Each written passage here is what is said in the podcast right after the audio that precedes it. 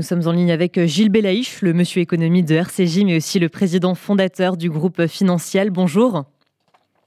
Bonjour Margot. Merci d'être avec nous euh, ce matin. Alors, il serait peut-être intéressant de rappeler dans un premier temps les grandes lignes euh, et les causes finalement de, cette inflation. En fait, c'est une combinaison de, plusieurs facteurs. le premier, évidemment, c'est euh, historiquement la pandémie, la Covid qui a généré des difficultés d'approvisionnement et donc forcément une flambée des coûts des matières premières, des difficultés pour avoir également en temps et en heure l'ensemble des composants, notamment les composants électroniques, les, semi-conducteurs, et euh, le, le, coût élevé euh, des, des, conteneurs pour pouvoir importer l'ensemble des produits. Tout cela a fait mécaniquement générer euh, une augmentation des prix d'achat, des coûts d'achat, et donc, in fine, c'est le consommateur final qui paie et qui va se retrouver avec des prix euh, qui ont augmenté progressivement au fur et à mesure de la pandémie, mais euh, est venue se greffer euh, la guerre entre la, Russie et l'Ukraine.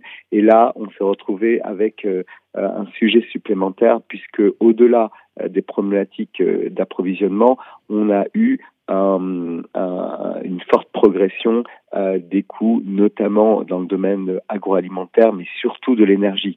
Donc en fait, quand on regarde le panier moyen euh, d'un Européen ou d'un Américain, euh, on va se retrouver avec euh, des coûts qui ont fortement augmenté sur l'ensemble des, des, produits de consommation courante, des prix qui ont augmenté sur l'énergie, sur l'essence, sur le gaz, sur l'électricité, et puis là actuellement sur l'ensemble des, des, denrées, on, on, on, a certains produits qui au mois de, juin ont progressé de 17 ou 20% euh, dans les sur les biens alimentaires.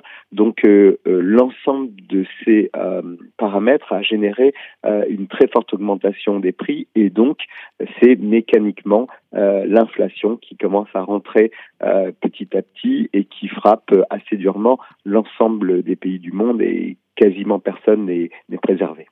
alors on voit quand même que le gouvernement tente d'amortir le, choc de cette inflation, mais est-ce qu'il peut le faire sur la durée? Alors en fait, on a vraiment le sentiment euh, de se battre euh, contre un vent violent euh, qui est face à nous, puisque évidemment qu'on a des effets de levier, mais mais en fait, ce sont des équations à plusieurs inconnus. Alors dès qu'on touche à un paramètre, les autres paramètres commencent à bien sûr s'agiter et on se retrouve avec des effets qui sont des fois un peu un peu contraires à ce qu'on souhaitait. Alors évidemment que comme vous l'avez rappelé, il y a tout un tas de mesures qui ont été annoncées par euh, par Elisabeth Borne hier et qui visent justement à lutter euh, et à préserver ce, ce, ce pouvoir d'achat. Alors la, le premier paramètre, bien sûr, pour un gouvernement, c'est d'aider euh, par des subventions publiques. on l'a vu pour pour l'essence, dans lequel il y avait cette réduction de, de 15 centimes. On augmente les minima sociaux, les RSA et les, les, les, pensions retraite et l'ensemble des, des autres agrégats que contrôle l'État euh, et euh, vient se poser après euh, l'ensemble des autres paramètres qui sont plus techniques, plus économiques et là rentre en course la Banque centrale.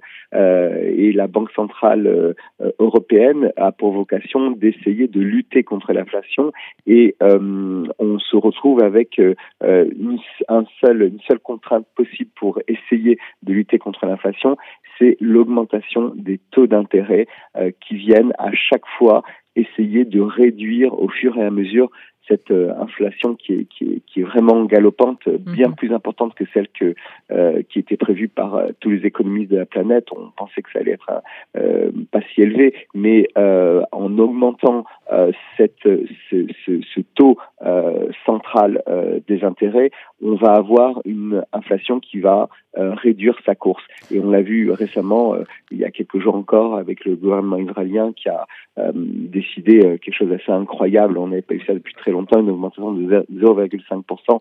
Plus les taux d'intérêt sont élevés et plus on arrive à juguler euh, l'inflation. Voilà les deux gros paramètres sur lesquels le gouvernement euh, peut essayer de, de, jouer. Et, et, on a le côté américain qui dit euh, on va essayer de réduire un petit peu notre lutte contre le chômage parce que moins il va y avoir de, d'emplois pourvus et plus on va se trouver dans une position où on n'aura pas de, de, de hausse et de tension sur le marché du travail et donc d'augmentation du coût global.